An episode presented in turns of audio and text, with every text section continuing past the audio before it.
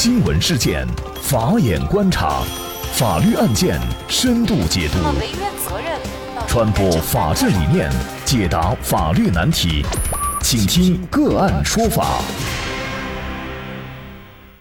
大家好，感谢收听个案说法，我是方红。今天我们跟大家来聊一下，男女共度五二零一夜情后意外怀孕，女子起诉获赔两万元。据女方王女士诉称。她和李先生通过网络相识了两年，期间曾多次见面，并吃过几次饭。六月初，双方相约到酒店补过五二零节日。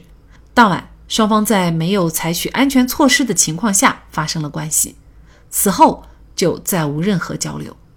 一个月以后，王女士发现自己已经有身孕，并且通过电话向李先生进行了告知。双方约好时间到医院进行产检。因为王女士是第一次怀孕，就怀孕仪式非常重视，多次要求李先生购买补品以补养身体，但是李先生却避而不见，即便接电话也只有寥寥几句，所以她决定要流产。王女士认为李先生在得知她怀孕后拒绝同她沟通，并意图逃避责任，严重损坏了她的身体健康，因此。就起诉到法院，请求判决李先生当庭向他道歉，承担相关的手术费用，并赔偿经济损害抚慰金，一共是四十多万元。被告李先生辩称，双方在一个微信群相识，发生了一夜情，导致怀孕。在王女士向他告知怀孕情况之前，自己甚至都不知道对方的电话和姓名。双方发生关系是自愿行为，原告作为成年女性。应当知道发生事情的后果，有可能导致怀孕及怀孕的危险性。事情发生以后，王女士没有采取紧急避孕等必要的措施，因此导致王女士怀孕的过错不能全部归责于自己。李先生为王女士支付了流产手术的相关费用，但是王女士要求过多，比如吃一年的燕窝、住高级酒店等，这些自己无力承担。那么婚前性行为。包括一夜情，还有婚前同居关系等等。一旦女方怀孕，那么男方是否应该进行相应的补偿或者是赔偿？就这相关的法律问题，今天呢，我们就邀请云南大韬律师事务所副主任、婚姻家庭法律事务部主任、国家婚姻家庭咨询师谭英律师和我们一起来聊一下。谭律师您好，主持人好，听众朋友们好，非常感谢谭律师。李先生他到底要不要承担流产所产生的相应的手术费啊、营养费啊等等这些费用？那么目前法律上的这个呃规定是什么样的呢？嗯，这个案子很有意思啊，也就是在现实生活中，应该是这种情况是会经常遇到的。但是对于呃结果呢，实际上在现在的司法实践当中是有争议的。嗯，为什么会有争议点呢？主要有两个方面的原因。那么第一个方面的原因呢，就是说我们国家的法律目前对于婚前的这种性行为以及婚前的这种同居关系。从法律的层面上来讲，呃，是不保护的。也就是说，你这个是呃，就是说同居关系也好，发生发生这个性关系这种行为也好，那么不是说法律保护的一个行为。那么既然不是一个法律保护的行为，那么因为这种发生关系而导致的这种怀孕，因为前面行为都不合法，不受法律保护，那后面的这种损害。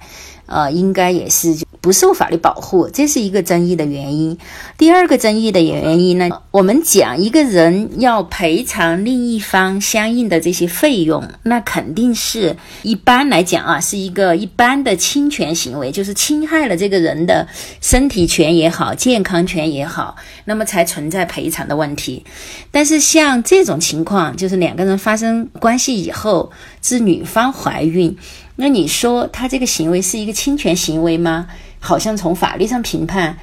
因为是两个人你情我愿发生的这种关系，你说他是个侵权行为，好像又不是。另外一个，从我们讲的侵权损害的一个。最主要的一个要件就是行为人要有过错。那么从过错的这个角度来讲，导致这个女方怀孕是男方的过错吗？那好像也不能这样来讲，因为发生关系怀孕的话，客观的来评价啊，应该是男女双方都有过错才会导致这么一个结果。所以说。呃，一般遇到这种事情，就说双方不是一个合法的一个配偶关系，然后发生了这种呃关系之后怀孕，那我们一般会建议呢，就是说双方尽量协商的解决，呃，对于赔偿啊，对于这些问题达成一个呃协议，那么自觉履行，这个是解决矛盾的一个比较好的一个办法。如果起诉到法院，那么就存在刚才我们讲的两个方面的一个争议点，所以导。致法院呃来讲的话是不太好判决的。那么司法实践当中，一般就说判决不支持的这种比例还是会比较大的，就认为这个是不受法律保护的一个行为，对于这种损害呃不给予赔偿。嗯，所以呢，我们还是就想说，就是说，对于这种呃婚前性行为，呃婚前的同居关系，那么特别是女方啊，就是要注意这个保护措施，因为毕竟怀孕之后受伤害的呃女方这边肯定身体上、精神上都会有一些伤害，但是嗯，要完全想得到法律的保护啊，我认为目前来讲还是有难度的。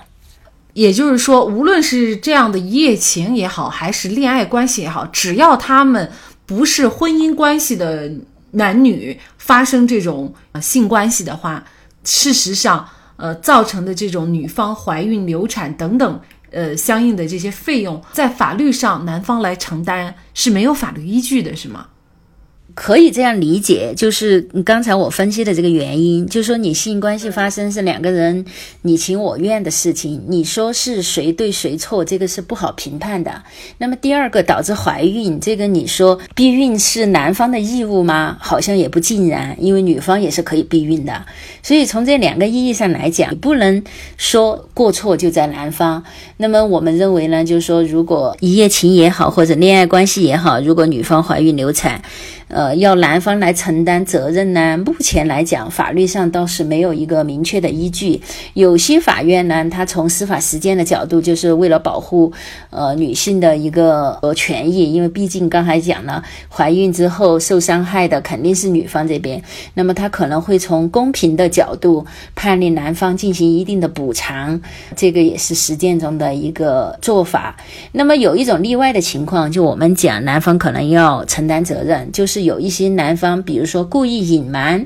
自己已婚的这种身份和这个未婚的女孩交往，然后导致对方怀孕，或者有一些就是我们讲的欺骗行为啊，或者有一些过错行为，骗取双方来发生这种关系的话，那我觉得这个和一般的就我们探讨的这种情况又不太一样。那么如果他存在这些欺骗啊，有这些过错错啊，那我认为造成的损失，他是应该要承担责任。只是在通常的一般的我们讲的。恋爱关系啊，或者一夜情这些啊，这个是不好判断谁对谁错的，所以在这个时候要想得到法律的一个保护还是比较难的。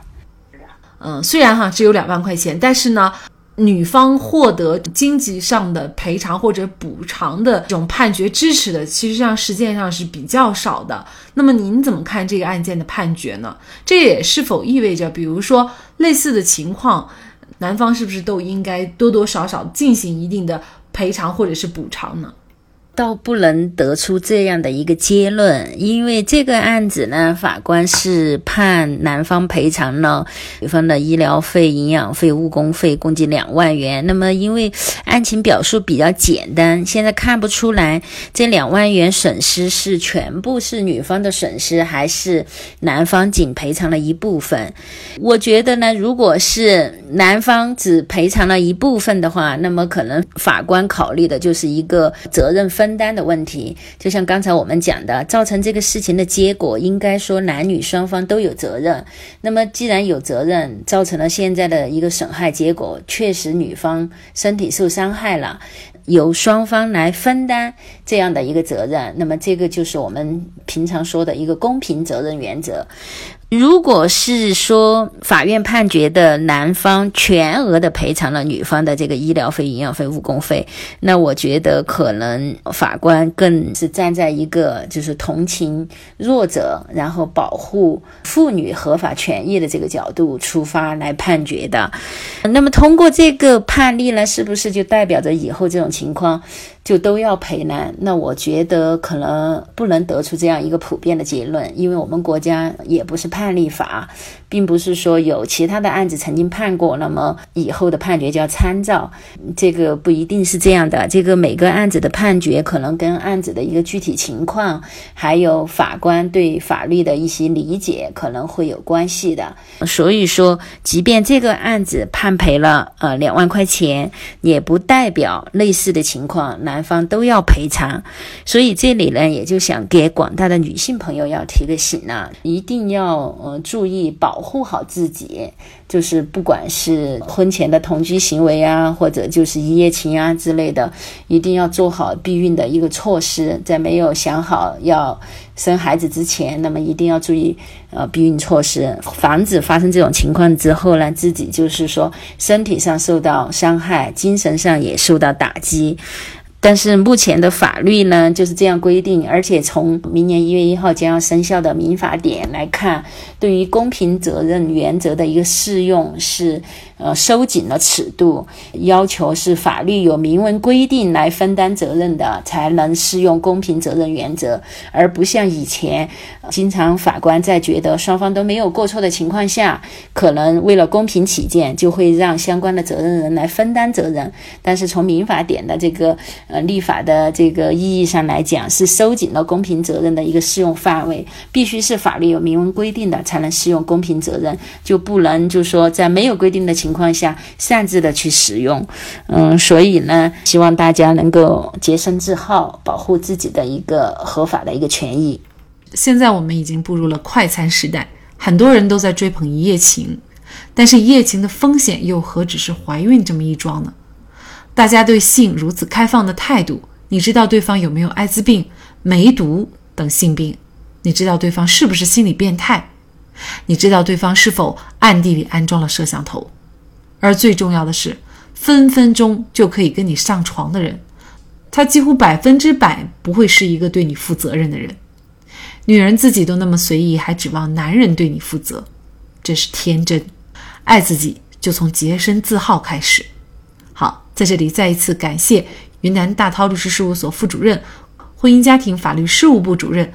国家婚姻家庭咨询师谭英。那么明天晚上的八点钟，我们个案说法的直播继续和大家见面。我们直播的主题是关注民法典，全职太太离婚家务劳动补偿将获支持。那么届时大家可以对婚姻家庭当中您所遇到的一些法律问题，向我们的婚姻家庭咨询律师张晶进行咨询和交流。那么，大家如果想获得我们节目的图文资料，欢迎您关注“个案说法”的微信公众号，在历史消息当中就可以找到这期节目的全部图文资料。那么，大家在生活工作当中遇到一些法律问题呢，也欢迎大家向我们进行咨询。您可以添加幺五九七四八二七四六七这部手机号码的微信号，就可以找到我们。他们都非常的资深、专业和负责任。感谢您的收听，我们下期节目再见。